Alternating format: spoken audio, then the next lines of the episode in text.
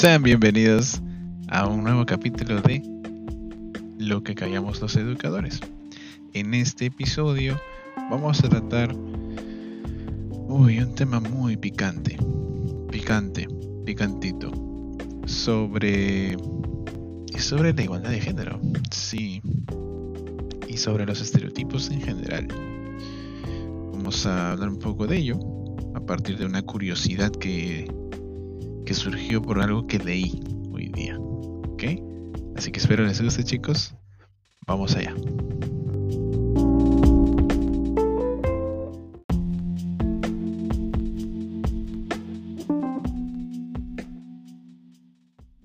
Bien, empecemos.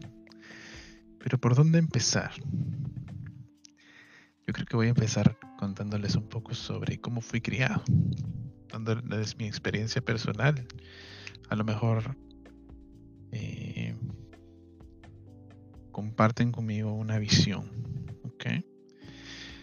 Yo recuerdo mucho que cuando era pequeño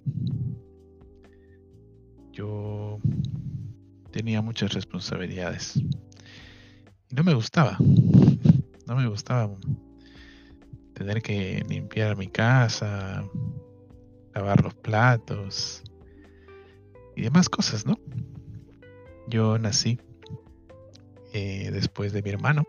Bueno, mi hermano, bueno, después de seis años que ya había nacido mi hermano. Eh, mi madre me crió con nadie más que su propio esfuerzo. Porque mi padre, mm, pues estuvo ausente pues en la gran parte de mi vida él estuvo ausente, lo cual me daba un poco de tristeza cuando era pequeño. Hoy en día también, pero ya se puede sobrellevar con más tranquilidad. Mm, y tal vez por eso sea que mi madre nunca tuvo una nunca, nunca me implantó cuestiones como el tema de que solo las mujeres tienen que hacer las tareas del hogar o cosas así. Ella siempre fue muy abnegada conmigo. De que me ayudaba para mis cosas, me ayudaba. Pero ella también quería que sea independiente, ¿no? Que lavara mis cosas y, si como lavo mis trastes, eh, que me planchara yo mi ropa, ese tipo de cosas, ¿no? Y. O que, los fines de semana no podía salir a la calle a jugar fútbol si es que primero no limpiaba la ducha, el baño y todo lo demás. Para mí era una práctica molesta, molestaba, molestaba mucho. Con los años entendí que era parte de la vida, ¿no? Porque yo en ese momento sentía que yo lo hacía porque mi mamá me, decía, que lo haga.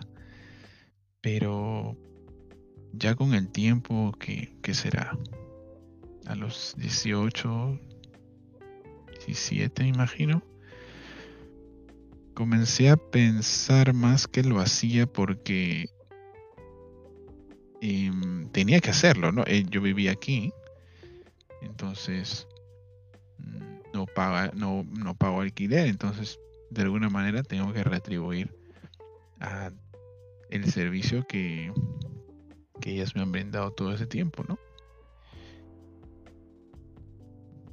Pues sí, yo lo entendí así como que debía hacerlo, era mi deber.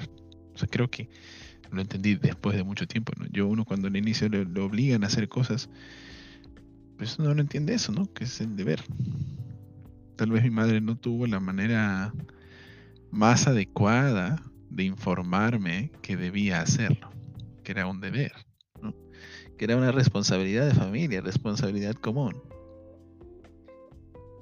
Ella siempre me gritaba y demás, y, se sentía feo. Pero bueno, hoy en día, de cierta forma, agradezco que ella me haya criado así. Porque sí he, escuchado, nunca he observado, siento que no lo soportaría, que en una casa se estuviera tan marcado el que las labores del hogar son exclusivas para las mujeres. No, te juro que no lo soportaría. Reventaría y saldría de esa casa. Así que sí, yo, yo fui en, un hogar que yo considero que no fue machista. ¿Okay? Sí recuerdo de pequeño em, que mi abuelo, estábamos en un almuerzo, yo, yo era muy pequeño, y mi abuelo le alzó su mano, su mano llegó a la altura un poco más de la cabeza, y para mí claramente fue que su intención era pegarle a mi abuela. Mis tíos, dado que mi abuelo ya era un tipo mayor, ya no sus, movimientos no eran tan, tan rápidos, él levanta la mano y mi, tío Magno y mi tío Alfonso como que actúan rapidísimo y, como que tratan de pararlo. Entonces yo en ese momento dije, wow. Yo lo quería a mi abuelo, mucho. Pero a mi abuela la quería más. A mi abuela la quiero muchísimo más. Dado que la he conocido más, ha más tiempo conmigo. Pero sobre todo por ese acto. El solo acto de, de que él haya alzado su mano así, revela que en algún momento pasó. En algún momento se culminó una bofetada. Y si se culminó una bofetada, debe haberse culminado alguna otra agresión. Yo lo pensé así cuando tenía siete años. Cuando yo ya había formado en mi cabeza que a la gente no se le pega. No es a las mujeres no se le pega, no. Eh, a, las personas no se les pega. ¿Ok? Sea hombre o mujer. No, no se le debe pegar a nadie. Hay ciertas situaciones en las que parece que la violencia es el único remedio pero por ahí leí que la violencia es el único remedio cuando la violencia reina. Así que a mí me gustaría que en mi hogar reine la violencia, por eso es que la violencia no será un remedio para mí, jamás. A pesar de que en mi vida he peleado mucho. Cuando, cuando era pequeño lo tomaba como un juego, luego en la secundaria como método de defensa, y luego ya como era más grande y más fuerte que otras personas, ya no se atrevían a, entrar en una pelea o algo así. Em, yo soy un tipo muy pacífico. Siempre me ha gustado defender a las personas, protegerlas. Y, eso es, sean hombres o mujeres. ¿okay? Ahora vamos con... Esa es mi perspectiva personal sobre el tema, ¿no? Pero vamos con, algo que, que descubrí Ay, no, no, es que yo lo he descubierto, sino que es algo que simplemente leí. ¿okay? Esto está escrito en la Biblia. ¿okay? Y ustedes pueden tomar su Biblia. Y esto está en Génesis capítulo 3, versículo 16 al 19. ¿okay? En la página, esto lo encontré en la página de, la página 211 del libro 12 reglas para vivir de Jordan Peterson. Y él relata un poco lo que pasó en el Edén cuando este Adán y Eva fueron creados, ¿no? Y estaban en el paraíso, todo estaba chévere.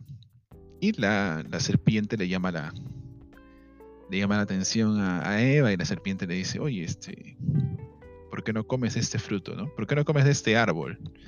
Y Eva le dice, no, pues porque Dios me ha dicho que podemos comer de cualquier árbol, cualquier fruto. Pero de ese árbol no. Dios nos ha dicho que no. Pero la serpiente le dice, no, pero Dios no quiere que comas de eso porque ahí te darás cuenta de lo que está bien y lo que está mal. Y es como que la convence, ¿no? Y ya pues termina agarrando la manzana y se la da a su querido Adán. Y los dos entran en entran en la realidad, ¿ok? Y se dan cuenta de que están desnudos y el pudor existe dentro de ellos. Esta idea también se toca en, el libro de Milan Kundera, en La insoportable levedad del ser, que podría ser mi libro favorito. Dice que Adán y Eva nacen, son inocentes, incluso cuando son adultos, ¿no? Son inocentes incluso cuando son adultos, pero cuando toman del fruto prohibido, y nace la idea del pudor, nace la idea del asco, nace la idea del, pecado. ¿ok? Y quién sabe, eso es una, mm, una sugerencia, una duda que a lo mejor tengo. Quién sabe, ahí nació también el tema del estereotipo.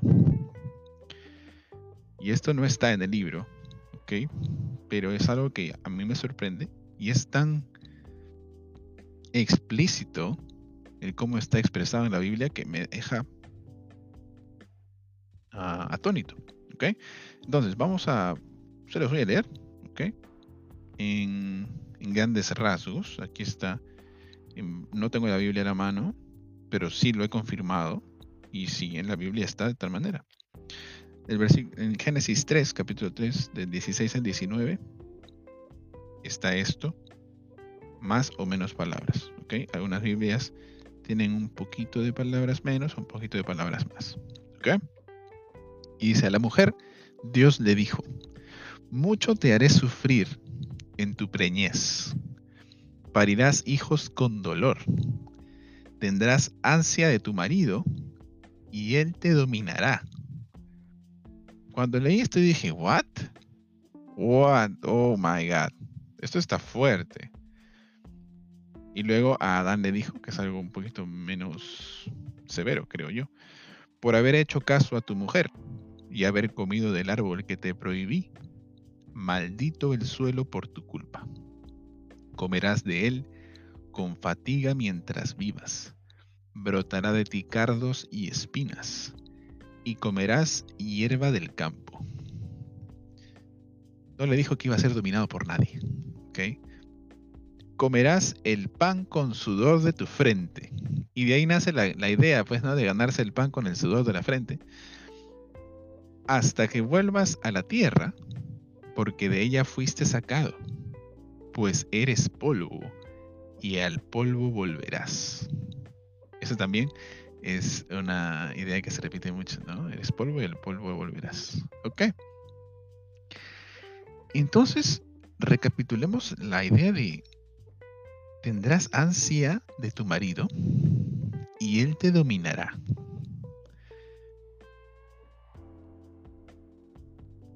Qué increíble, ¿no? Qué increíble que la palabra de Dios haya tenido tal impacto en la sociedad.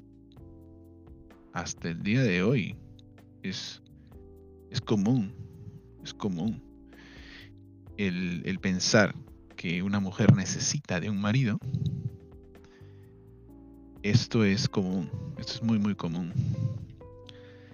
El tema de que te domine también es común, pero es menos común. Ok, vamos con el primero. Yo, sí he tenido una experiencia personal con el tema de, que tendrás ansia de un marido. Muchas veces la he escuchado a mi madre decir que qué pena, qué pena que mi tía Susi esté soltera. Y eso está mal, ¿no? Está muy mal porque cuando hay un hombre soltero y, y es ya de edad, 40, 50, uno no dice, qué pena que estés soltero, ¿no? Eso es grave. Pero mi madre lo dice sin, sin mala manera, ¿no? Sin, sin mala energía. Pero es un pensamiento totalmente estereotipado. Que, que va acorde con el lineamiento que plantea Jesús. No, plantea Jesús, por Dios. Que plantea Dios al decir que tendrás ansia de tu marido. No toda mujer tiene ansia de un marido.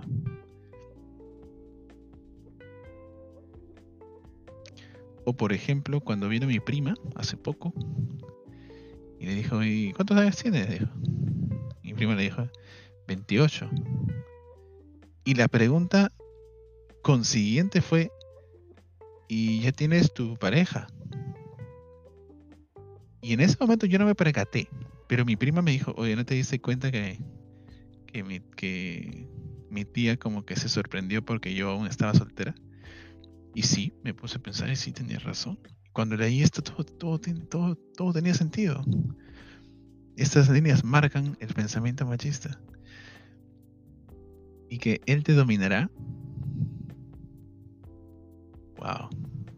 Fuerte. Qué fuerte.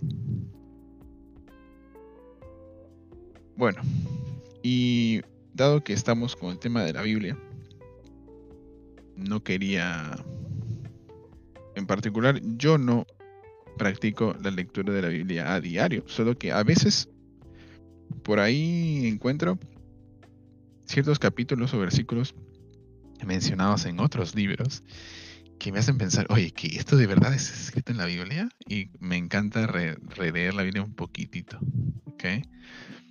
Y eso fue, chicos. Quería compartirles esa, esa idea que está, que está en la Biblia, que narra perfectamente lo que es el machismo en grandes líneas.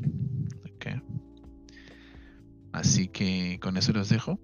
Espero que la hayan disfrutado. Y nos volveremos a escuchar pronto.